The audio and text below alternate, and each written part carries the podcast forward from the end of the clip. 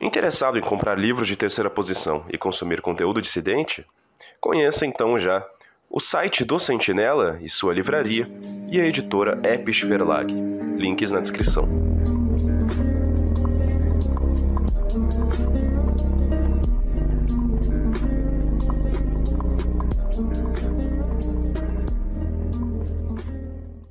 Olá, camaradas. Meu nome é Castellani. Vocês não me viram antes no canal, Porém, eu sou um dos membros da Waffen, eu inclusive ajudei a escrever o Catecismo Unionista, mas hoje não é sobre eu o vídeo, hoje é sobre um tema muito importante da a importância da literatura em geral. E eu vou passar aqui para a apresentação do nosso convidado de hoje, que é o Mohamed.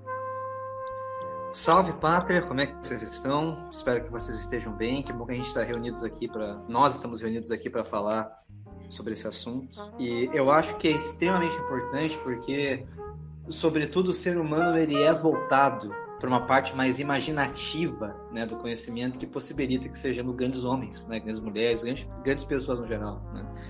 E uma coisa engraçada que eu gostaria de ressaltar aqui para vocês, se vocês fizerem um, um rápido exercício histórico, né? até mesmo literário, né? vocês vão perceber que a maioria dos textos sagrados que nós temos, se não todos eles, são de caráter literário. Tá? Então, todos os textos sagrados eles contam de certa forma sobre a história de alguma, de algum ou alguns personagens. Né? Que seguem determinada trajetória até finalmente se encontrar com o infinito. E absolutamente todos eles falam sobre a, a importância do reencontro com o todo. Né? A literatura é algo que nos permeia e, sobretudo, eu quero fazer nesse vídeo uma abordagem diferente do que o seu professor de literatura faz. Né?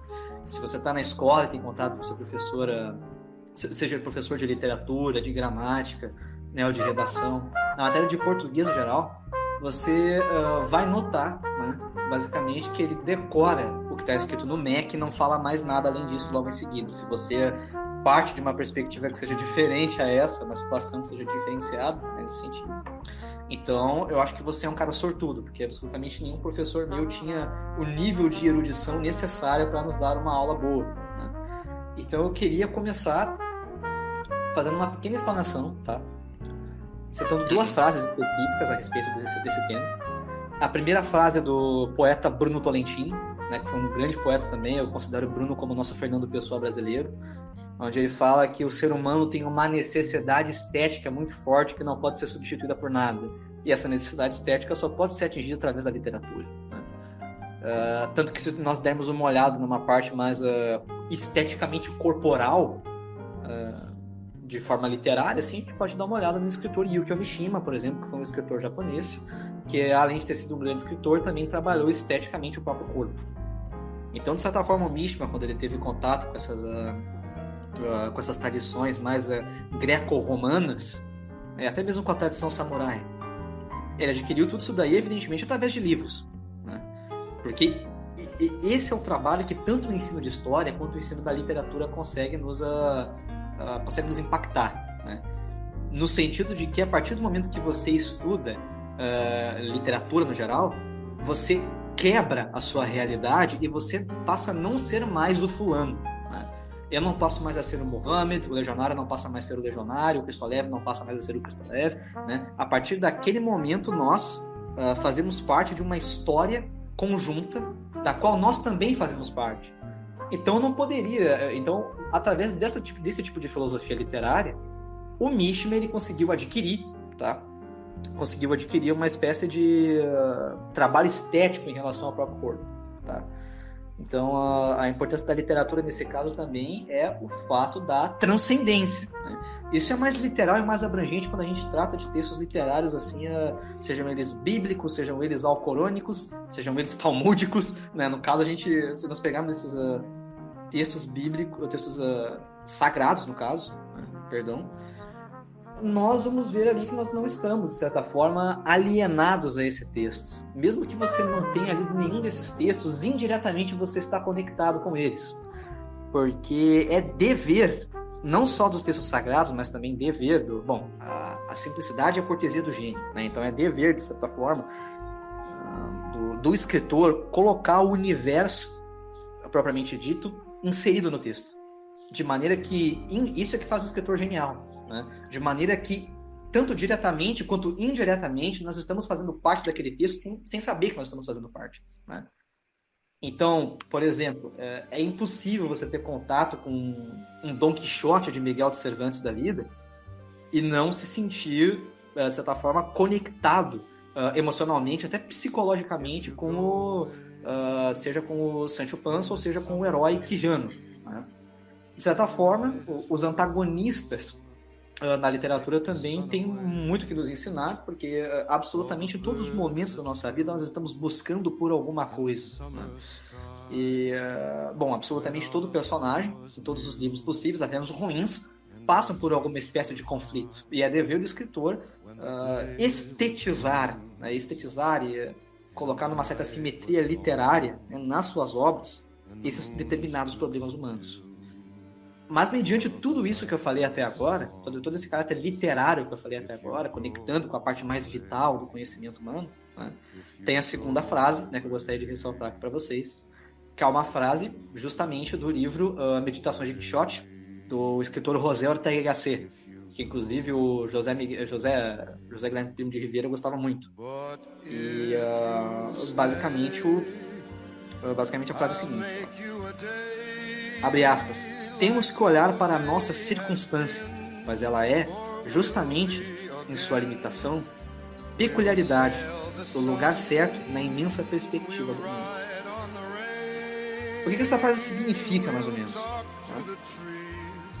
Essa frase significa o seguinte. Uh, eu basicamente estou gaguejando aqui porque eu não me lembro se eu acertei o nome do. É, José Miguel Primo de Viveira, né? Eu falei Guilherme antes. Eu não consigo errar uma frase e continuar de forma linear.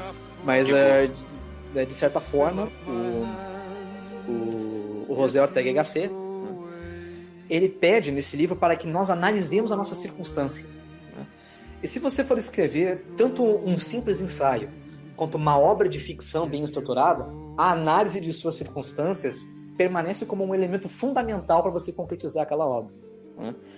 Então, se você pegar, por exemplo, o livro O Arquipélago Gulag, né, do Alexander Solzhenitsyn, Solzhenitsyn ele passa por uma situação ali que, bom, a, apenas os fortes conseguem, conseguem passar por aquela situação e uh, verdadeiramente ficar verdadeiramente ficar são depois de tudo aquilo. Né? E o Solzhenitsyn foi forte o suficiente a ponto a ponto disso acontecer. Ele passou por tudo aquilo, logo em seguida não, continuou trabalhando, não parou de trabalhar. Só que, de certa forma, quando ele estava preso no Gulag, ele fez uma, uma história, basicamente, a história, a história real dele, inteira baseada naquela circunstância. Né? E qual era a circunstância dele? A circunstância dele, eminentemente, era uma circunstância de terror. Da mesma forma que uh, o Machado de Assis também foi um escritor que tratou de analisar as próprias circunstâncias, não apenas no seu, uh, uh, no seu ambiente casual, mas também analisando uma perspectiva mais de, uh, entre aspas, nacional, uma perspectiva de Brasil per se. Né? O Machado de Assis, a partir daí, também faz centenas de histórias, eh, nossa, maravilhosas, baseadas, numa, baseadas em circunstâncias. Né? Então, se você der uma olhada, por exemplo, no, no Negro Prudêncio, né, nas Memórias Póstumas de Brás Cubas, você vê que aquilo dali é um problema verdadeiro, é um problema real de Machado de Assis, é, observou circunstancialmente né, o cenário onde ele estava inserido e a partir dali com, fez uma história, bom, inacreditável. Da mesma, do mesmo modo, nós podemos analisar uh, o, o, próprio Friedrich Nietzsche, por exemplo, que analisando uh, analisando as suas circunstâncias do ponto de vista moral, do ponto de vista ético, do ponto de vista até mesmo literário, conseguiu uh, fazer uma obra fantástica. Né? E eu quero que vocês lembrem-se lembrem bem, né? absolutamente todos nós aqui, se é que você. Acho que, bom, todos aqui tiveram infância, seja ela boa, seja ela boa, seja ela ruim, teve contato com desenhos animados, né, quando era criança. E nós nos lembramos desses desenhos animados com nostalgia até os dias de hoje. Esse é o efeito que a literatura também permanece. Por exemplo, eu me lembro perfeitamente, eu não gostaria de ser lembrado apenas por isso, né?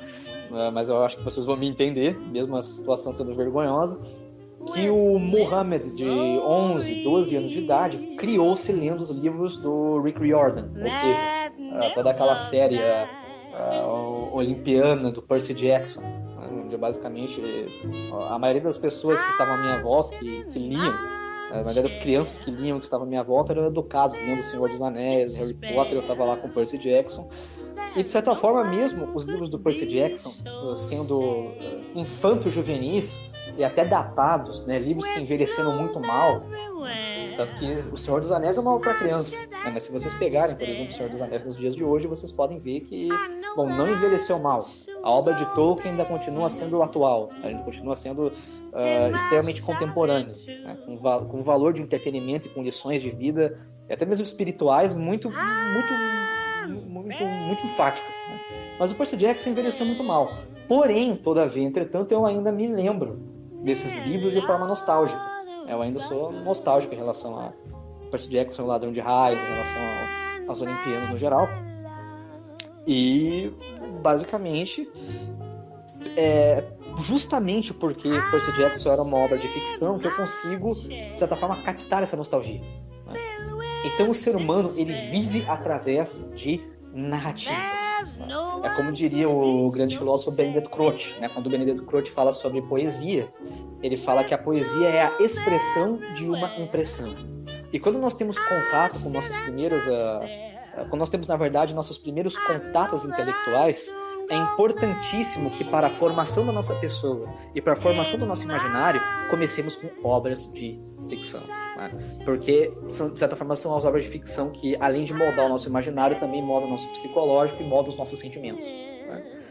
Então, de certa forma, o heroísmo, de certa forma, o heroísmo de Percy Jackson no, nos livros do Ladrão de Raios, né, ainda, ainda de certa forma continua sendo um exemplo para mim, porque aquilo marcou-me de uma forma que eu não consigo mais uh, tirar uh, do meu imaginário, porque eu ainda imagino de vez em quando Percy lutando contra uh, monstros da mitologia grega.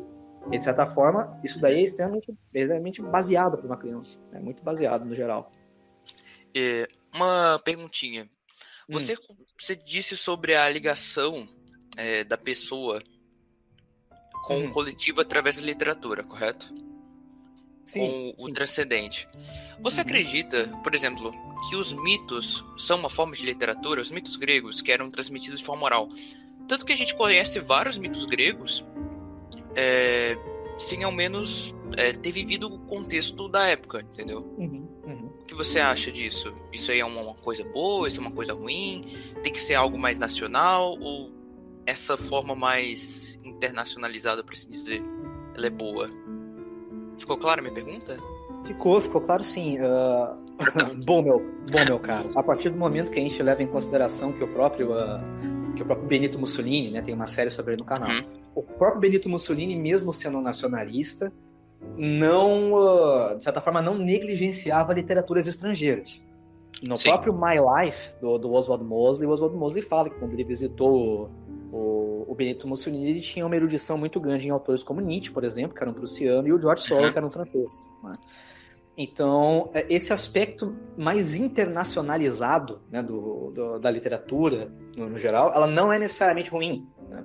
Sim. O, pro, o problema é quando isso acaba se tornando uma espécie de dominação. Mercadoria, você diz. É, exato. Quando você, de certa forma, atrapalha a autodeterminação e a cultura dos povos através dessa uh, literatura mais uh, invasiva. Né? Sim, sim. E... e você acha que a Disney, ela trabalha para isso? Eu acho que a Disney trabalha para isso com certeza, porque vamos levar algumas coisas em consideração. Eu acho que o herói que mais se aproxima. Vamos pegar, por exemplo, a Marvel Studios. Né? Eu acho certo. que o herói que mais se aproxima de um ideal uh, mitológico ali, evidentemente é o Thor. Né? Então eu Sim. vejo como uma criança poderia crescer baseando-se na, na, na, força do Thor, né? baseando-se na força dele, pode crescer, de certa forma, com aquele aspecto mais imaginativo né? na, na cabeça que envolve enfim, criaturas mitológicas, etc. e tal. Mas, uh, no geral, uh, os filmes da Marvel no futuro eles vão ser. Uh, isso pegando um exemplo isolado, né? quando quando a criança de 5 anos de idade, que hoje em dia vê um filme do Homem-Aranha, se impressiona com aquilo, daqui a alguns anos ela vai ver, sem dúvida nenhuma, o Homem-Aranha como um centro de referência.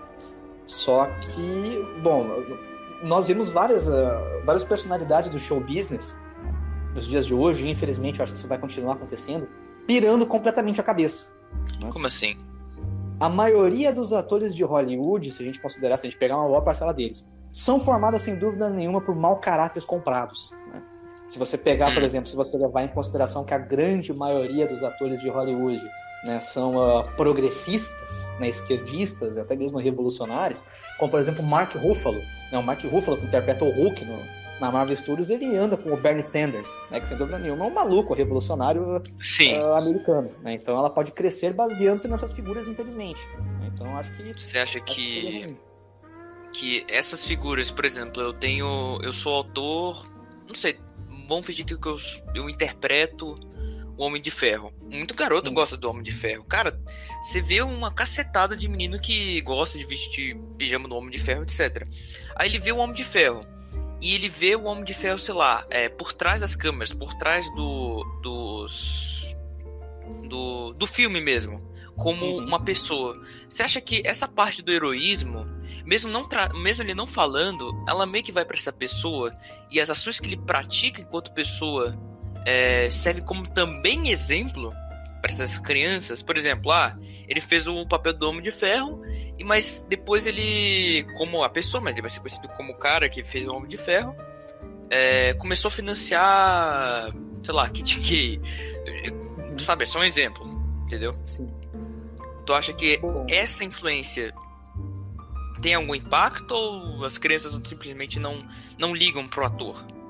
nesse sentido. Não tem nenhuma conexão assim. Aí nós uh, podemos aplicar perfeitamente aquela velha máxima de separar o autor da obra. Né? Então, por exemplo, Sim. se você pegar o se você pegar o ator médio que interpreta o Homem de Ferro, uh, bom, uh, todo mundo aqui já sabe do passado dele. Né? O passado dele não foi lá essas coisas, ele parece ter dado uma melhorada agora. Não, não sei, não acompanho muito esse quesito. Mas tem o seguinte, tem uma coisa que eu aprendi com uh, os grandes autores da história que verdadeiramente são responsáveis por formar uma civilização forte, né? Afinal de contas, o, se a gente pegar se a gente pegar os autores uh, clássicos médios, você vai ver que uh, você vai ver que pelo menos três autores foram responsáveis pela criação do Ocidente inteiro. Se a gente for Sim. considerar o Sócrates, o Platão e o Aristóteles, então foram pessoas simples que, enfim, através da, da erudição e da sapiência deles, conseguiram criar uma civilização de, de pessoas altamente capacitadas. Mas uh, aí é que tá. Eu acho que tem um problema muito grande em separarmos o autor da obra. Eu, particularmente, não faço isso. Eu acho que pro exercício circunstancial, onde citei o, onde citei o José Ortega Gasset antes, é muito importante que a gente mescle o autor com a obra. Porque, Sim. por exemplo, se a gente pegar o Karl Marx, o Marx ele era um grande crítico literário. Sem sombra de dúvidas, eu acho que o ponto alto da carreira dele, onde ele não erra de forma absurda, são a são os escritos literários que ele toca com Engels, por exemplo. Inclusive, o Engels ele chega a mandar uma, uma carta para um amigo próximo dizendo que aprendeu mais com o Honoré de Balzac do que com todos os filósofos, economistas e historiadores do mundo. Então, essa consciência literária o Marx tinha. Mas se nós formos levar uhum. em consideração, o, o Marx ele também, até certo ponto, teve uma análise de circunstância muito grande, porque de certa forma, ele viu que os trabalhadores daquela época estavam passando por necessidades. Só que ele não incorporava essa sua filosofia em si mesmo. Por quê? Porque ele era um cara. Assim? Bom, porque o Marx ele... era um cara é, muito ranzinza, era um cara, uhum. enfim, era um cara que corporalmente. Grosso. um cara que corporalmente não era muito atraente, um cara que tratava os próprios amigos como cavalos, né? Então, por exemplo, se você pegar. Tem um livro muito bom do Paul Johnson, né, chamado Intellectuals, é o nome do livro o livro é maravilhoso. Ele fala ali sobre vários autores da Idade Moderna, né? É, Jean-Jacques Rousseau, Diderot, Foucault, Marx, etc., que são autores que diziam-se ser portadores né, de verdades uh, intrínsecas, não, uh, verdades humanas intrínsecas, só que se dermos uma olhada na vida pessoal deles, vemos que eles eram totais uh, degenerados. Né? E o Marx ele uhum. xingava os amigos dele o tempo todo, quanto mais os inimigos, né? inventava apelidos para eles, etc. Isso eu, eu consigo dá para estipular uma diferença muito grande, guardadas as devidas uh, proporções, mas vocês vão me entender perfeitamente, como Platão, por exemplo. Então, eu não vejo na filosofia de Platão uma coisa que biograficamente né, seja incompatível com a, seja incompatível com a sua vida. Então, Platão ele, ele criou né, aquela sua filosofia, inclusive uma filosofia bem, uh, inclusive uma filosofia bem uh, estruturada não estruturada, mas teatral e literária, né? O que é bem interessante, porque uhum. o Platão ele é um mestre da, da, da, técnica literária no sentido de que ao mesmo tempo que ele trabalha para a formação do nosso imaginário, ele também ele também cria uma filosofia completa para que a gente possa se deliciar ali com os textos dele. Né? Você acha então... que o, o, o cara que escreve literatura, ele é um filósofo também? Como é que qual é o nome Sem da pessoa que escreve nenhuma. literatura? É um escritor. É um escritor. É, um escritor. O escritor, ele é um filósofo, porque assim, toda a história de literatura, ela sempre passa uma mensagem. Essa uhum. mensagem tem que ter pelo menos algum cunho filosófico que até mesmo ele não sabe, mas tem, entendeu? Então, uhum. todo autor é um filósofo nesse sentido? Só vou tomar uma aguinha aqui. Uhum. Bom, meu caro, uh, façamos o seguinte exercício. Peguemos Dostoiévski, tá? Certo. Agora coloca Dostoiévski para debater sobre natureza humana com 50 psicólogos formados pela USP. com certeza vai ser um massacre. Porque o que o Dostoiévski sabia de psicologia e de natureza humana, eu honestamente acho que é algo que transcende Platão. eu acho honestamente que é algo que, porque assim, o Dostoiévski, ele foi um cara que também pôde analisar a sua circunstância, né? E se você pegar os textos dele, é imbuído de mensagens é, fantástica sobre a natureza humana e de uma filosofia de vida bem estruturada mesmo, que, olha, na minha opinião, daria inveja a Platão.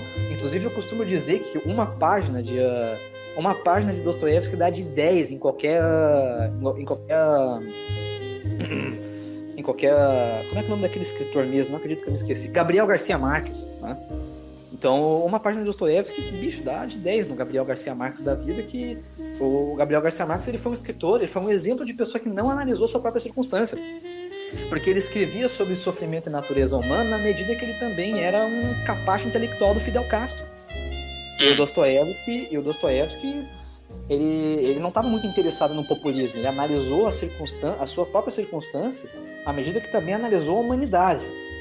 Tanto que até tem aquela história de que quando o Dostoiévski morreu, foram lá e basicamente tinha um monte de pessoas ali na, na, em volta do. Uma multidão mesmo em volta do, do caixão dele. Lamentando.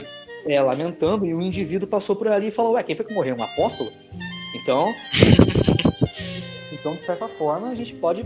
A gente pode podemos perceber perfeitamente que Bom, parafraseando o Engels novamente, né? O que o Engels disse? Que ele aprendeu mais com Balzac do que qualquer tipo de uh, escritor de cunho mais sistemático que ele deu na vida inteira.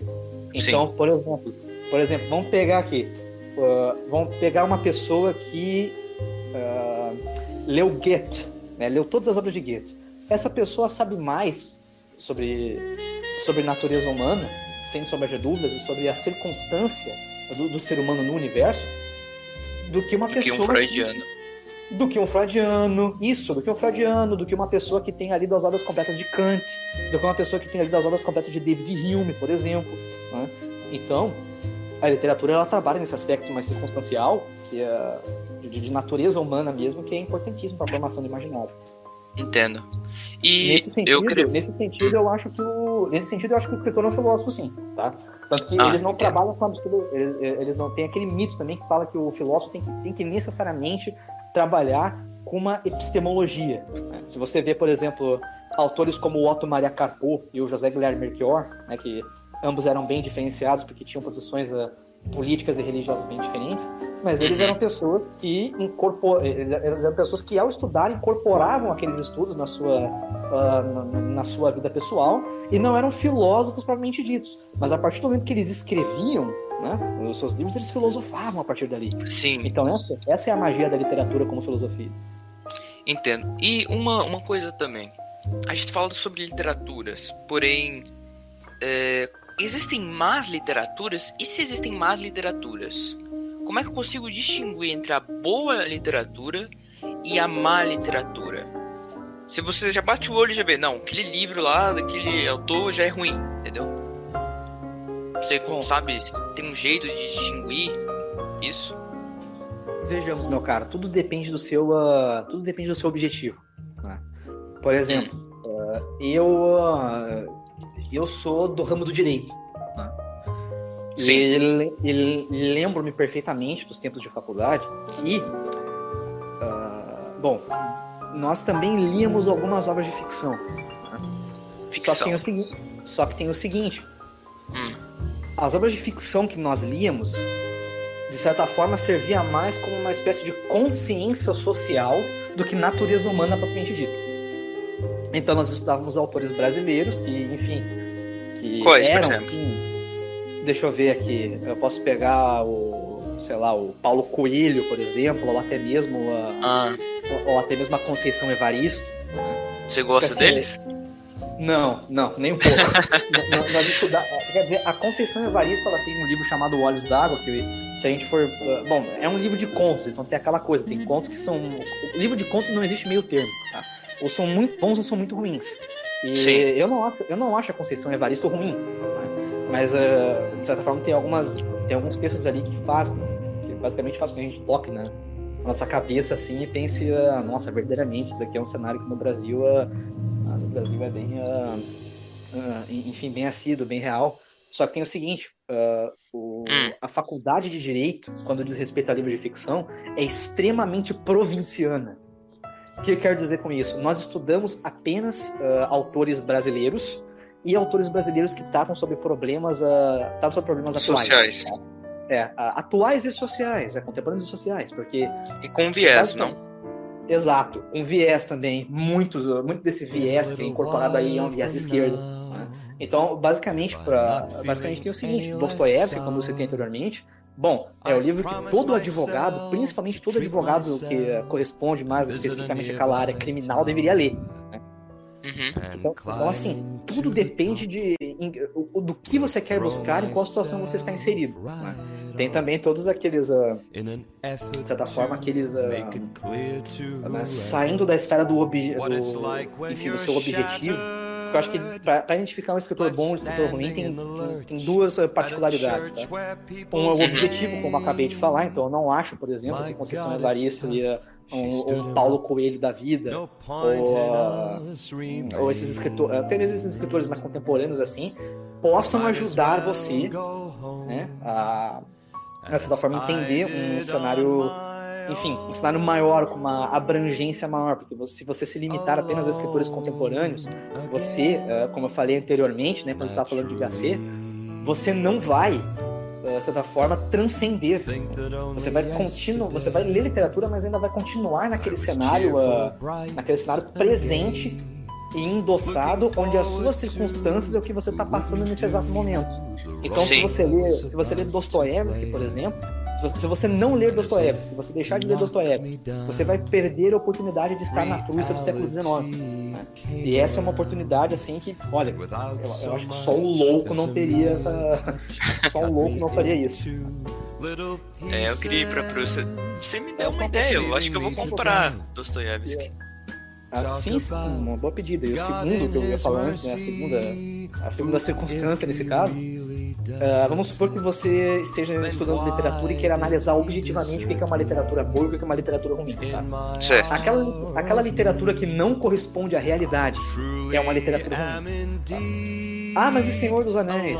Ah, e Percy Jackson. por exemplo? Ah, por exemplo, deixa eu pegar um exemplo muito de literatura assim, muito ruim. Ah, Gabriel Garcia Bem Marques. tá? Ou Paulo Gabriel- Coelho, sabe? Ou, ah, por Sim. exemplo, ah, ou por exemplo, Cita o pior aí, cita o pior e, e fala um pouco desse pior aí. bom, eu posso pegar um exemplo brasileiro, tá? Muita, muita, muitas pessoas vão me bater agora porque é o autor preferido de muita gente, mas eu considero como um dos piores da nossa história, tá? Vamos Quem? pegar, por exemplo, o livro As Menininhas, tá? Da Lídia Fagundes Teles. tá? Esse é um livro horrível, evidentemente, porque é o cúmulo do pós-modernismo. É um livro que representa o que há de é um livro que representa o que há de pior nos seres humanos e sem dúvida nenhuma é uma cartilha é uma cartilha política. Né? Então esses livros aí que de certa forma re- apresentam-se como cartilhas políticas e não falam de condições humanas são livros que muitas vezes não correspondem à realidade, também não correspondem a um ensaio de certa forma estilístico bem grande. Então, o que define um bom livro também é o estilo. Você não vai ler um poema, você não vai eh, eh, equiparar o Ferreira Goulart, por exemplo, que é um cara que não sabia fazer uma rima, né, que tinha de certa forma uma, nem dá pra chamar aquilo de prosa, mas uma escrita extremamente pós-moderna, extremamente relativista, com Dante Alighieri, por exemplo. Então você não pode comparar o nada com o tudo. Então, de certa forma, você precisa ter uma métrica nesse sentido. Outro autor, que eu também não tenho, não tenho absoluta afinidade com ele, é o autor brasileiro Aloysio de Azevedo, né, que escreveu o Curtiço. Poucas pessoas falam sobre isso, mas o Curtiço, assim como todo aquele pessoal do movimento naturalista, cria obras muito, cria, cria obras muito ruins. Muito Sim, já leu o Iracema, cara? Sim, com certeza. O José de Alencar não, também não é, também não é aquela é, coisa. No caso, a gente tá falando agora do, do romantismo brasileiro. Cara, eu, eu li pra escola um, um, pouco desses livros que o Guarani, Iracema. Tem um livro lá, eu esqueci agora, mas tipo, tinha. Tinha, tipo, era um marinheiro, tinha um índio lá, e tinha outro índio, e, esse, e eles fizeram meio que um triângulo amoroso com a prostituta. É muito louco, entendeu? É pura pornografia esses livros brasileiros esses, esses livros mais pornográficos, né? Que eu acho que eu acho que você colocou aí no ponto sepulcral agora, sabe? Uh, esses livros de cunho mais uh, pornográfico é o que matam a literatura, porque você reduz, porque você reduz o ser humano a uma completa, de certa forma, terrestrialização do pensamento. Então a sua literatura não passa a ser mais do que assim, ó, faça o um seguinte exercício, tá? Vamos supor, é, você que está aí, está assistindo, tanto você está participando aqui do vídeo comigo, quanto as pessoas que estão assistindo agora, faça o seguinte exercício, tá?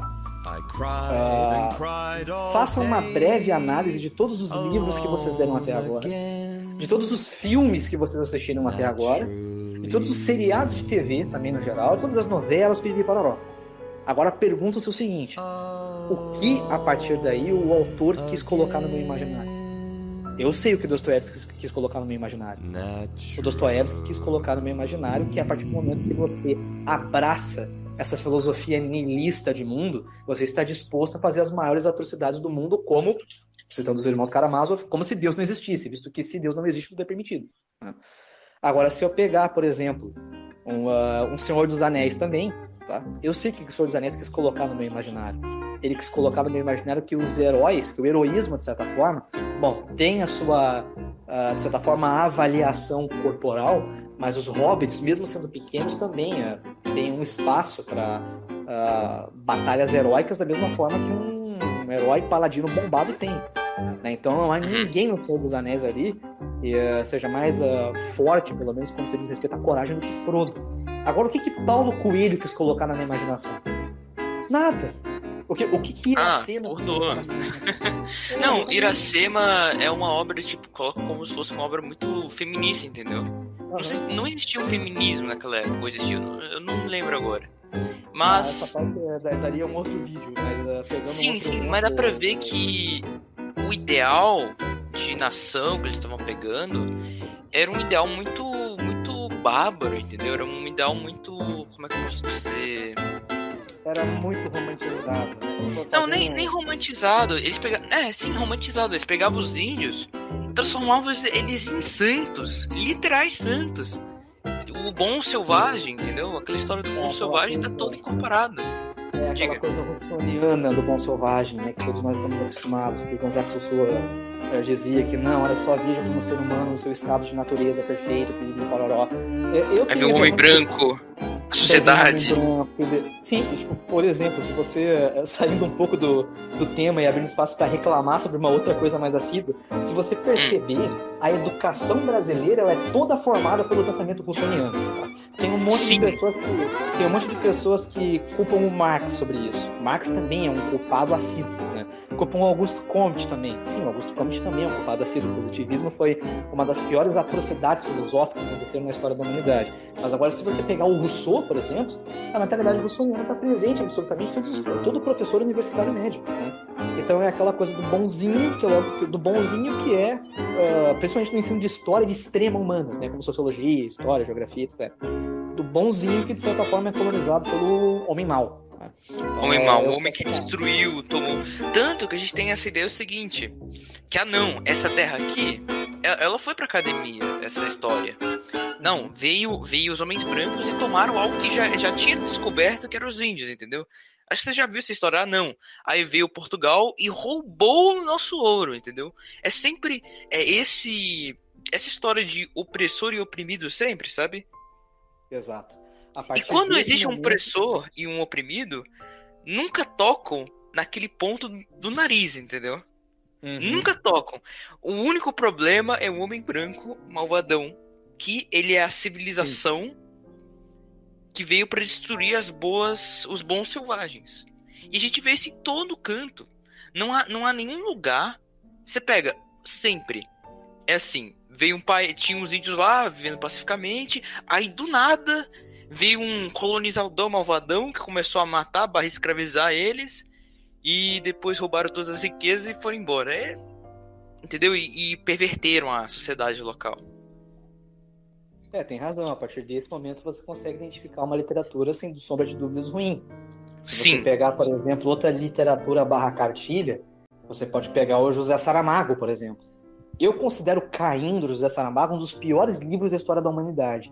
Porém, todavia, entretanto, José Saramago foi alçado com prêmios assim é que é, são o sonho de todos os autores do mundo, né, ao redor do globo. Sim. Então, é, então, de certa forma, a gente vê a mediocridade sendo alçada como um exemplo de literatura, infelizmente. Sim, e, e você vê, por exemplo, é, hoje em dia, no Brasil ao menos, apesar da literatura ruim, apesar de várias obras ruins, mesmo que o vocabulário seja simples, o brasileiro simplesmente não lê, entendeu? Já na escola você já começa e a criança simplesmente não quer ler nada, entendeu? Ele segue o exemplo dos pais que não leem, enfim. Como é que você acha que a gente poderia mudar esse cenário de leitura? Porque, primeiro, para ter uma literatura, é importante que tenha leitores. Você sabe que o mercado livreiro no Brasil é muito, né? Como é que Sim. você vai ter o que adianta ter bons escritores se você não tem leitores, entendeu? Como é que, como é que a gente pode fazer para as pessoas, inclusive o pessoal da Crux Waffen, que agora é Legião Santa Cruz, Uhum. ler? Porque tem, eu, eu sei que tem muita gente que não lê nada, né? Talvez por uma má educação, mas escuta é tipo ler, você precisa ter algo mais ativo, enquanto é, escutar algo mais passivo. Você vai fazer alguma coisa enquanto você escuta o podcast, entendeu?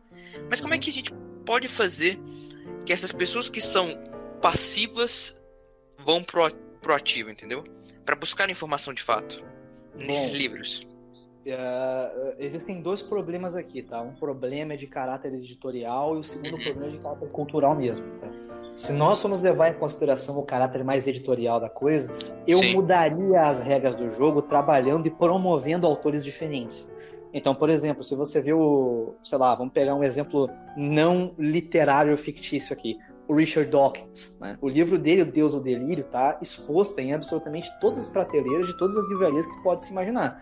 Então, o Deus um delírio, bicho, fazem reedições, fazem, fazem prefácios, fazem pós-fácios, ah, fazem comentários. É um livro influente, entre aspas, até hoje. As pessoas ainda compram esse livro. A mídia também exalta esses livros como exemplos de, ah, de livros que precisam ser lidos. Os Sapiens, do Yuval Noah Harari, é um exemplo também. Então, fazem edições normais, fazem edições de bolsa, edições de capa dura, para Quer dizer, o, o mercado editorial brasileiro ele vive de editar e reeditar obras que não precisam mais ser consagradas e que a qualidade dessas obras per se também não são muito boas. Então, a promoção de autores diferentes deveria ser uma espécie de, uh, enfim, deveria ser uma espécie de norma assim consagrada que poderia permitir o debate, como as pessoas gostam de dizer, né, entre aspas, o debate democrático, fecha aspas, né. Então, de certa forma, esse, uh, a promoção de autores diferenciados poderia ser uma poderia ser uma mão na roda. E nesse contexto, eu considero o Olavo de Carvalho uma figura fundamental, tá? Fundamental para esse tipo de esse tipo de acontecimento. Por quê? Porque o professor Olavo de Carvalho ele foi de certa forma responsável por ressuscitar alguns autores que estavam esquecidos no mainstream filosófico. né? Então, por exemplo, para cada uh, Paulo Coelho que você tem aqui, o Olavo de Carvalho citou o, o Gustavo Corsão, né, que também é um autor aí que deveria ser amplamente lido e lido muito Sim. pouco. Para cada Antônio Cândido, que foi um crítico literário, que é um crítico literário, historiador literário, não me lembro nem se ele morreu. Se ele, se ele tá vivo, deve estar com 150 anos. Mas o, o Antônio Cândido, o Antônio Cândido, para cada Antônio Cândido, o Olavo de Carvalho propôs um Otto Maria Carpo. Né? Para cada Eduardo Galeano, o Olavo de Carvalho propôs um Eric Wagner que tem as suas críticas ideológicas ao fascismo, mas é um autor que, sem sombra de dúvidas, vale a pena, que deve ser, a, deve ser a, admirado apesar da sua influência não ideológica. Né? Então, de certa forma, o Olavo de Carvalho ele teve essa, uh, enfim, importância. Esse, é, importância essa infantaria, essa infantaria literária, na verdade, onde ele popularizou certos autores para serem lidos aqui no Brasil que estavam completamente esquecidos. Né? E o segundo problema é o problema de caráter cultural mesmo, porque uh, isso eu afirmo categoricamente, tá?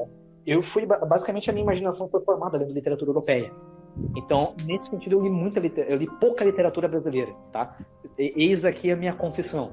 Mas o pouco que eu li e o pouco que eu consegui hum. perceber é que o brasileiro ele é o povo mais curto prazista do mundo. Então o brasileiro ele não gosta de ler livros que tenham mais de 300 páginas porque correm o risco, ou pelo menos acham que correm o risco de ter um derrame cerebral. Como então, assim? É... Porque assim, ó, eu acho que eu já ah, me expliquei o suficiente, acho que as pessoas entenderam, mas eu vou especificar ainda mais, tá? O brasileiro, vamos pegar o argentino, por exemplo. O argentino lê muito mais do que o brasileiro. O argentino lê em média, ainda não, é ainda não é o suficiente, tá? Mas o argentino lê em média cinco livros por ano. Não é o suficiente, tá? E sem contar que isso daí é uma média. Né? Então, existem argentinos que leem menos e existem argentinos que leem mais. Mas absolutamente nenhum argentino se contenta em ler apenas um livro por ano. O brasileiro lê um livro por ano e que não lê nenhum. E isso está impregnado absolutamente, inclusive, em toda a nossa classe universitária. Né? Então, se a gente pegar o professor uh, universitário médio, esses professores, eles apenas, enfim, se mexem numa, se, se enfiam numa redoma e, bom, uh, eles não analisam a própria circunstância a ponto de perceber que o cenário cultural brasileiro está ruim. Então, mesmo nós não temos posição de... Isso é em cultura pessoal da, da, da, divisão Santa Cruz.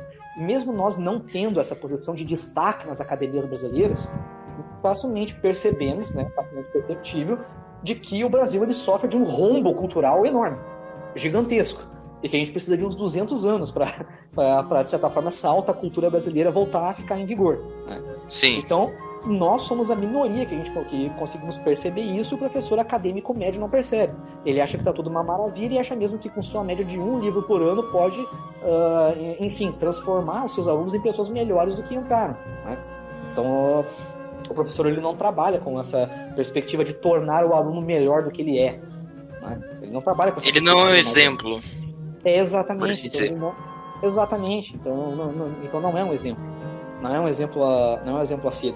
E o brasileiro, quando eu digo que ele é um ele é uma criatura curto prazista, isso faz muito parte da psicologia do brasileiro também, porque o brasileiro ele é ele é muito nervoso. Né? Então ele já começa ele já começa a ler um livro, no sentido cultural, tá? Ele já começa a ler um livro pensando no outro. Ele já ter, ele, ele termina esse livro sem absolutamente uh, nada. Tá Entender nada. Então, tipo, eu inclusive tenho um exemplo. Eu tenho um exemplo bem claro que aconteceu comigo. Né? Eu me lembro perfeitamente quando, uh, quando eu estudava no ensino médio. Uh, eu me lembro que eu estava lendo René Guénon, né? E tinha um colega, eu demorei meses para ler o uh, para ler aquele livro pequenininho, que era a crise do mundo moderno, porque eu queria, de certa forma, pesquisar também todas as coisas que uh, faziam parte daquele livro. Né? Então eu fui lá e realizei uma leitura meticulosa, quase que quase como olhar assim de um pesquisador na crise do mundo moderno. E tinha um amigo meu também, que eu conheci na verdade, que eu achava um super-herói, porque ele tinha lido as obras completas do René Guémon em três meses. E eu fiquei, embasba... eu fiquei embasbacado com aquilo. Nesse sentido, quando eu havia terminado a crise do mundo moderno, eu fui conversar com esse meu amigo, né? com, esse meu, com esse meu conhecido, na verdade. Com esse meu conhecido, conversa vai, conversa vem, e daí eu perguntei para ele o seguinte: Ah, qual que você acha, o que você acha da opinião do René Guénon a respeito do perennialismo? Sabe o que ele me disse? Perene o quê? Perene então, o quê? perene o quê? Então, tipo, o cara, o cara se dedicou a três meses a uma leitura assídua de todas as obras do René Guénon. E daí ele não sabia o que, que era perennialismo. Mas nem isso você sabe. O que, que você conseguiu extrair da obra? Será possível entender René Guénon sem levar em consideração aspectos da religião comparada? Não tem como você fazer isso. Né? Isso, isso, uhum. e, sobretudo esse, e sobretudo esse ser humano, sobretudo esse ser humano aí, acabou negligenciando esse aspecto tão importante. Então, hoje eu termino nem sabendo se ele leu o livro. Talvez ele tenha lido uma página na Wikipedia e, de certa forma, acabou negligenciando a obra toda. Então esse é o Não. problema central dos brasileiros. Existem milhões de brasileiros como ele também. Que são Cara... brasileiros que, em potência, em potência eles são, uh, em potência eles são, enfim, geniais com potencial enorme, mas em atos são horríveis. Tem, até tem uma frase do escritor James Bryce que disse que, uh, mas ele generaliza, né? ele coloca na América Latina. Mas o James Bryce ele fala que ele nunca viu um continente de pessoas tão talentosas, mas que se convencem de frases absoluta, de frases e ideologias absurdamente assim, uh, idiotas. Atrozes, idiotas e burras, sabe? Quanto a uhum. América Latina. Aí, o brasileiro é a personificação disso. Parece que a América Latina inteira consegue evoluir nesse sentido e o brasileiro fica para trás, infelizmente. Nossa. Eu tenho que confessar uma coisa. Antigamente eu era mais assim. Eu já pegava um livro pensando no outro, entendeu? Aí o que eu fiz para resolver esse problema? Foi simplesmente é, comprar apenas um livro. E enquanto eu não terminar esse livro, eu não vou comprar outro. Entendeu? Porque muitas das vezes essas literaturas que vendem, elas são mais literaturas rápidas, de consumo rápido. Tipo, essas mais bobinhas, tipo, ah, já viu aquela, aquele, aquele autoajuda do. É, qual mesmo? Que é uma capa laranja com as letras presas que tem um palavrão no meio? Ah, eu sim, esqueci. É, o nome desse é o livro do Mark mesmo. O nome desse livro é Arte de Ligar o Foda-se. Exatamente. Então, quando você pega um livro desse, eu vou ver lá a lista dos livros mais vendidos do Brasil. Ele tá um dos topos. Sim, por algum motivo. E o segundo lugar, se eu não me engano, tava Lucas Neto. e, e, assim, então. são livros muito curtos, por assim dizer, são fáceis de ler, de compreensão, só que eles não passam tanta informação quanto você pegar um, um, um livro de literatura mais sério como qual o nome daquele que é, tipo, o caso de um doido? Tipo, tinha uma cidade, liberaram os doidos, que era do Machado de Assis, agora eu não tô lembrando ah, o nome dele. O nome, o nome desse conto é O Alienista. O Alienista. Sim, o Alienista é sensacional, entendeu? Mas, tipo, as pessoas não vão entender. Se você faz um joguinho de palavras com vírgula, a pessoa já se perde. Eu era meio assim, antigamente. Por isso que eles evitam normalmente colocar vírgulas nessas edições mais simples, entendeu? aí a pessoa já entende direto, entendeu? E é mais rápido de ler. Só que não tem Sim. tanta informação. Aí nós também entramos no debate, e o brasileiro compra uh, esse argumento, ele compra esse debate como alguém compra um Camaro por 50 centavos, sabe? O que, que é isso? O brasileiro ele compra facilmente, assim, no piscar de olhos, a ideia de facilitação literária. O que, que é isso? Sim. É, é, você pegar, por exemplo, uma obra de A Divina Comédia de Dante Alighieri e transformar aquilo dali em algo mais digerível e mais simples. Existe coisa mais atroz do que isso? Não existe. Primeiro é o seguinte: primeiro que você está fazendo um desrespeito enorme com a obra do autor, a obra original, a obra de Dante. Então você pega a Divina Comédia que o Dante trabalhou, feito um cachorro para fazer aquilo dali, aquilo dali. Olha, a Divina Comédia ninguém nunca mais faz. Não tem uma obra que seja equivalente à Divina Comédia, tirando Camões, tirando os Lusíadas de Camões, tá bom? Pra mim, uhum. pra mim nesse sentido, Dante e Camões andam lado a lado, sem sombra de dúvida, tá? Mas o, se você pegar, por exemplo, você não pode pegar Dante Alighieri e transformar aquela dali em uma obra mais facilitada, porque você está. Você, você prova a partir daí que não tem consciência histórica e não tem caráter. Né? Que são dois fatores de risco determinantes para você acabar com uma sociedade inteira.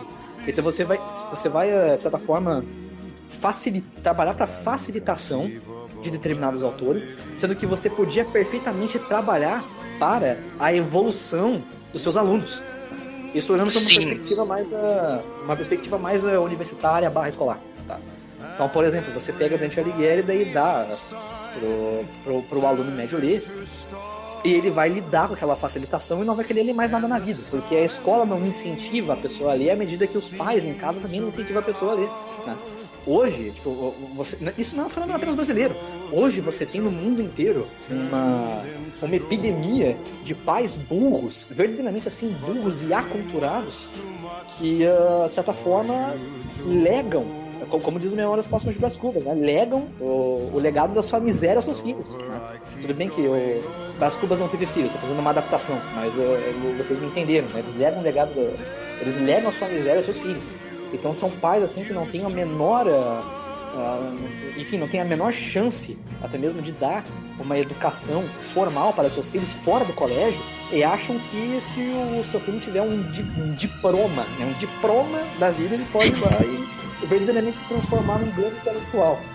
Isso é um absurdo, Sim. é um fenômeno eminentemente brasileiro, mas também acontece em, menor, em menores graus no mundo todo, infelizmente.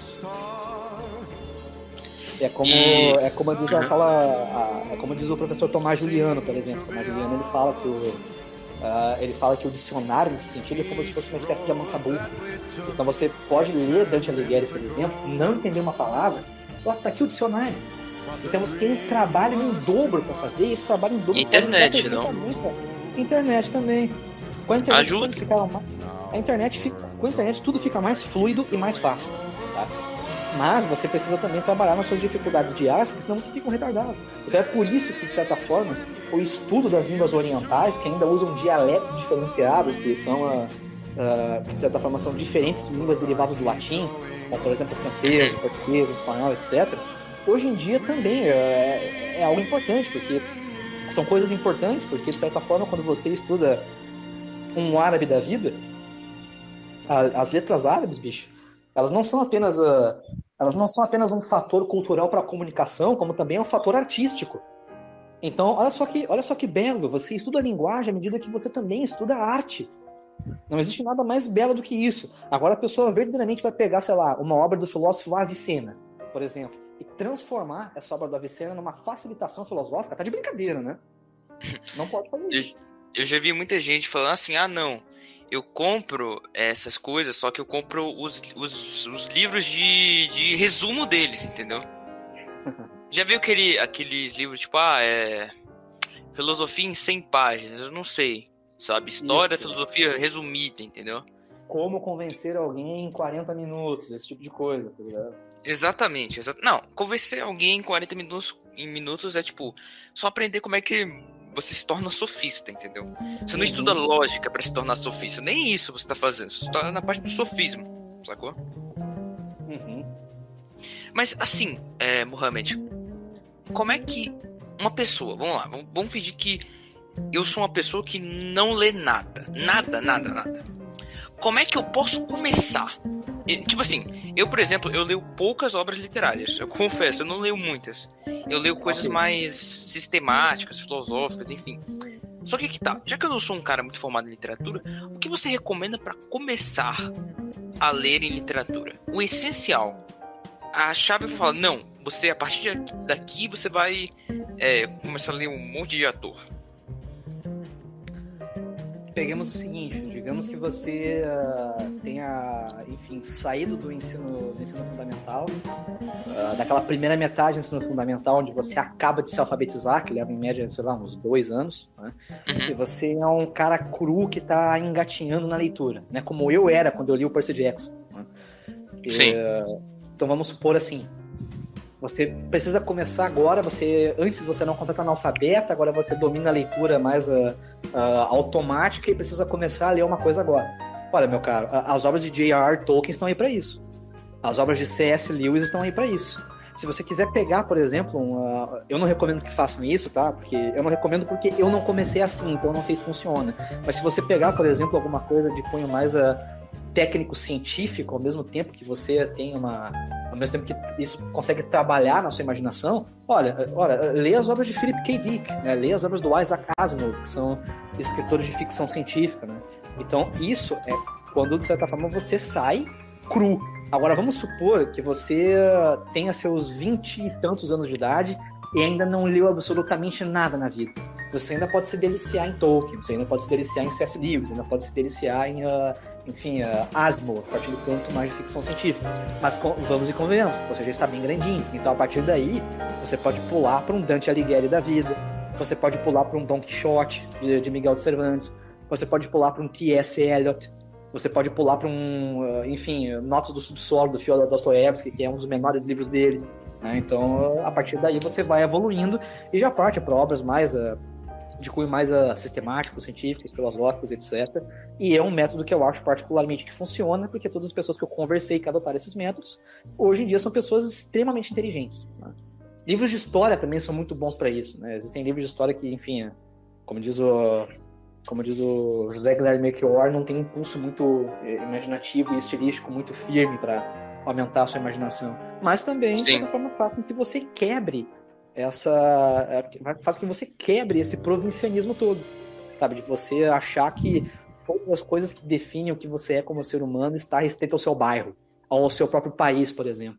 Muitas pessoas podem me xingar nessa frase, dizendo que eu tô sendo internacionalista demais, dizendo que, dizendo que eu dizendo que eu não dou valor à minha própria nação, mas tanto eu dou valor para a minha própria nação que eu acho que o Machado de Assis, que foi o, o escritor, junto aí com o Gustavo Corsão, que mais, uh, os, os, escritores, no caso, que mais uh, receberam influências de cunho europeu, foram escritores fantásticos, conseguiram transmitir isso à literatura, pra, para a literatura. Uh,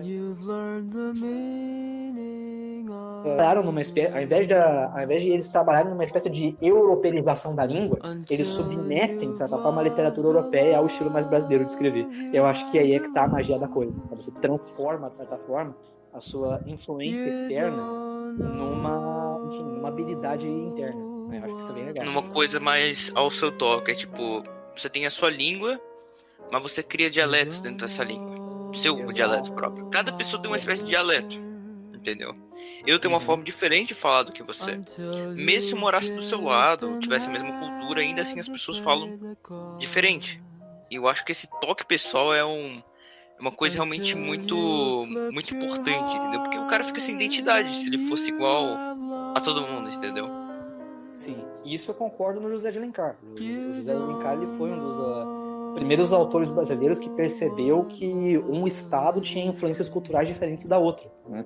E ele trabalha a partir disso. O é que a execução dele é muito ruim, mas ele foi muito astuto em perceber que uh, cada estado tem as suas particularidades. Né? Então, uh, você, pode ser, você pode ser nacionalista, né? você pode ser o que for. Você pode ler, você pode ler apenas obras literárias uh, brasileiras. Mas se você não tiver uma influência externa, então isso já é uma. Bom, isso já é uma. uma como é que eu posso dizer? Uma testemunha gravíssima de falta de circunstância. Né? Então não adianta você se ligar, por exemplo, vendo de uma perspectiva mais analítica, você não pode apenas, eh, de certa forma, observar a política brasileira como ela sendo decisiva para o Brasil. Ah, mas não tem uma contradição aí? É claro que não, porque o que está acontecendo com a China A China está, bom, seguindo dominando o mundo.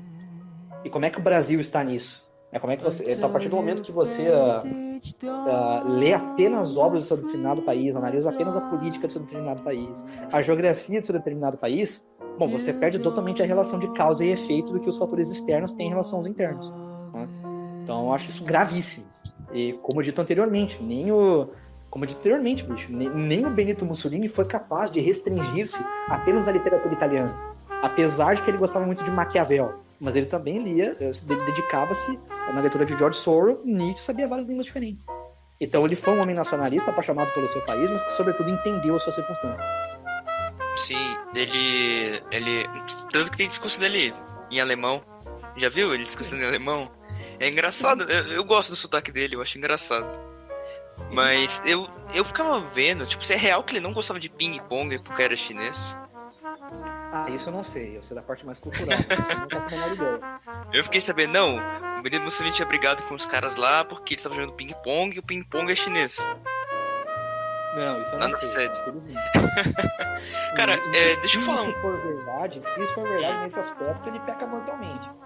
Mas eu não, não sei. Cara, é, deixa eu contar. Sabe como é que eu entrei nessa, nessa onda de livros? Eu comecei da pior jeito possível. Antigamente eu era muito neocon. Tava lá nos 12, 13 anos. Sim, 12, 13 anos já neocon. Aí beleza. Aí tava vendo um vídeo do Nando Moura. Ele tinha acabado de abrir a livraria dele. E ele tinha falado, ó, oh, se você não lê esse livro, você não pode, é, você não pode se dizer conservador. Eu falei, pô, eu quero ser conservador, como é que eu me torno aí? Aí ele mostrou o livro lá. Revolu é, Reflexões sobre a Revolução na França. Falei, poxa, eu nunca tinha lido nada. Eu nunca tinha lido nada de difícil. Aí eu fui lá, comprei o livro, enchi o saco do meu pai pra comprar esse livro. Peguei o livro, li, reli. Eu não entendi nada. Porque eu não tinha bagagem literária, nada, entendeu? Acho que isso foi um erro meu, da minha parte. É, de certa forma, se você der uma olhada na. Bom, eu não sei como você pode ler uh, Edmund Burke no geral. Se Com 12 anos. É, é, você era muito jovem, então quando você, por exemplo, lê uh, essa, essa parte mais assídua aí de crítica cultural, quando você é jovem demais, uh, dificilmente você pode ter opiniões. Né? e até mesmo opiniões bem embasadas, porque a reflexão sobre a Revolução na França são uh, reflexões assim é, é realmente pertinentes, né? Aquilo dali é, é, basicamente uma espécie de panorama, bom, quase psicológico do pensamento revolucionário. Mas uh, você só consegue dominar Edmund Burke né, se você, de certa forma, saber o que foi a Revolução Francesa. Saber que Sim, não. Sim, saber, saber pela escola, entendeu? Saber pela escola, pela Wikipedia, mas tipo, não era um conhecimento que fixava, entendeu? Não era algo. Também teve outros livros que aconteceu a mesma coisa, mas com o passar do tempo, por exemplo, acho que minha leitura começou a melhorar muito quando eu comecei a ler catecismo. Catecismo Pio X, já viu o Catecismo Pio X? Ele é de perguntas e respostas. Ou seja, foi muito simples para eu compreender o catecismo. Aí foi aumentando para outras leituras mais complicadas, entendeu? Sim. E agora eu tô aqui. esses livros aí que tratam sobre perguntas e respostas verdadeiramente são uh, livros uh, assim uh, bons. O que a gente está falando aqui normalmente né para esse podcast é basicamente um conteúdo pelo menos essa metade né, do podcast é um conteúdo introdutório para você realizar boas leituras né? Então se você por exemplo se você utilizasse de enfim aspectos mais didáticos bom sem sombra de dúvidas você vai ser uma pessoa assim que tem bastante conteúdo, até erudito, até erudito bastante, até trabalha com conteúdos opinativos bem pertinentes. Mas agora é o seguinte, se você, por exemplo, não absorver, como eu falei anteriormente, conteúdo literário, então você não pode ter imaginação bastante para conceber certos cenários, né? Infelizmente. Porque não adianta você matematizar situações do dia a dia. Você precisa imaginar o que vai acontecer, quem são os personagens, o que está acontecendo, o que está havendo, sabe? Porque a, a, a ação humana é verdadeira. Né? Se você ler a, se você ler a Ética Nicômaco de Aristóteles, você vai ver que tudo ali está permeado de ações humanas e chega a essa conclusão que são os humanos que trabalham em tudo no mundo. Então, por exemplo, essas pessoas com. Você pega um marxista da vida. Né? O marxista não tem imaginação, sem sombra de dúvidas, porque um, porque escreve muito mal, e dois, porque baseiam-se numa, ah, numa cosmovisão filosófica de mundo muito simplista. Aquela coisa que já conversamos anteriormente, do. Que conversamos anteriormente, do opressor, e do, é, do opressor e do oprimido, do proletário contra o patrão, etc e tal. Né? Então, então são dois problemas. Não tem imaginação à medida que também simplificam as coisas. E para e o marxista doutrinar as outras pessoas, né? É, é, justamente vai ter que simplificar. Então você entende a luta de classes em tipo, três minutos você consegue entender o que está acontecendo e pode ser uh, facilmente doutrinado. Agora, se você não tem imaginação para conceber o que acontece na sua cultura, na sua nação, no seu exército, né? a partir desse momento você passa por uma espécie de crise do pensamento muito grande. E esse é o papel importante na literatura. Né? A literatura, de certa forma, quase que força você, dando uma, eh, dando uma espécie de perspectiva artística, pelo menos o dever dela, da realidade. Então a literatura, mesmo que, mesmo que você leia um Senhor dos Anéis da vida, Vamos pegar uma coisa mais mainstream ainda, Harry Potter. Nossa, cara. Inclusive fiquei sabendo que Harry Potter tinha uns negócios de tipo é, ritual, tipo fórmula de magia negra real, entendeu? É, isso Mas não sei a procedência. É, verdadeiramente o. Não, não é. Isso também não é um podcast inteiro, mas não é isso o ponto que eu o seguinte, Não, sei, sei, pode é continuar. Que, mesmo que você pegue Harry Potter, por exemplo, que é a coisa mais mainstream possível, o que nós podemos facilmente perceber ali é a exaltação de alguns heróis. Então você, enfim, o próprio Harry, é a própria uhum. Hermione, é o próprio Dumbledore, né? você vê exaltações ali de uh, uh, verdadeiros heróis que fizeram alguma coisa, que sobretudo analisaram suas circunstâncias e fizeram coisas para que uh, coisas pertinentes para a salvação daquele universo daquele mundo fictício. Então você vê ali, por mais que a história seja extremamente, uh, extremamente mágica, em todos os sentidos da palavra, até no sentido real, pelo que você falou agora, você vê ali coisas, você vê ali perspectivas reais. Então você vê medo, você vê coragem, você vê a, você vê a fragilidade humana, você vê o que é a falta dos pais, né, o que é a falta dos pais faz para uma pessoa, faz para uma pessoa e é, de certa forma o quanto isso o quanto isso é decisivo para a formação da personalidade. Então, Harry, por exemplo, cresceu sem o pai, cresceu sem a mãe, teve que, teve que lidar com os, uh, com, teve que lidar com os tios, totalmente com, com, os tios tirânicos dele, né? Mesmo assim, uhum. ele foi um cara que conseguiu superar suas adversidades. Então, é através da literatura que você vê ali aspectos até então bom, abstratos, né? O mundo mágico, pirim paroró, etc. Até que você finalmente tem contato com esses aspectos mais, uh, mais uh, como é que posso dizer? Mas também abstratos, né? Porque não dá para você tocar na coragem. Né? Sentimentos não são uma coisa a serem avaliados empiricamente, mas está personificado naquele, naquele, enfim, naquele personagem, naquele protagonista, naquele antagonista. Então, esse é o papel da literatura. Entendo. Então, a gente pode criar uma conclusão já? Ou não? Tem mais algo a dizer? Eu acho honestamente que tudo já está dito, mas uh, de novo eu gostaria de ressaltar o que eu falei no início, né? que uh, nesse caso gostaria de ressaltar o, os escritores Bruno Tolentino e José Ortega Gasset, né? onde o Bruno Tolentino falou, de certa forma, que, a, que o ser humano tem uma necessidade estética muito grande, que não pode ser, bom, nunca tirado, porque o ser humano, à medida que é um animal racional, jamais pode ser, enfim, jamais pode, jamais, de certa forma, pode ser adestrado para que pense diferente, né? porque a imaginação, é, enfim, contribui para fatores decisivos da vida humana, né? E de novo, cito a frase do José Ortega Gasset, no livro Meditação de Quixote, que é um livro curtinho, a edição que eu tenho de 75 páginas, onde ele afirma que eu sou eu em minhas circunstâncias. Então, o que eu posso dizer para vocês é isso, né? Estudem mais literatura, tenham mais imaginação, leiam mais, consumam mais conteúdo né, nesse sentido, né? Sempre submetendo isso à razão, que também, sobre dúvidas, é importante. Né? Afinal de contas, é, afinal de contas, você, afinal de, afinal de contas, se você de certa forma apenas escrever né, com um fluxo de pensamento bem, uh, enfim, solto, você não vai chegar a absolutamente conclusão nenhuma. Né? Vai ser só apenas um Sim. monte de letrinhas soltas. E a fase do José Ortega HC, né, eu sou em minhas circunstâncias. Então avaliem a circunstância de vocês. Porque eu vejo muitas pessoas, principalmente do nosso meio, né, entre aspas, que se rendem à paixão voraz de tentar mudar o país. Né? Uh, de tentar mudar a nação, etc e tal. Mas isso não se faz uh, com... Isso isso se faz mais por osmose do que qualquer outra coisa. Então, antes de tentar mudar a nação, veja o que está acontecendo no seu bairro. Né? Veja o que está acontecendo na sua cidade. Né? Na melhor das hipóteses, na hipótese mais fácil, veja o que está acontecendo na sua casa. Avalie as suas circunstâncias. Foi você, né? Exatamente. E tirem posições, uh... e tirem posições positivas a partir daí. Deus sempre está do nosso lado para isso, tá bom? Deus nos criou como indivíduos. É isso. É isso, e a conclusão é que a literatura, ela, pelo que eu entendi, ela é uma ligação com o transcendente, inclusive com o povo ao qual o autor pertence. Você pode viajar através da literatura sem ir fisicamente lá. Você pode ir, sei lá, para Prússia, para Paris, para qualquer lugar do mundo, através com a descrição do autor, certo?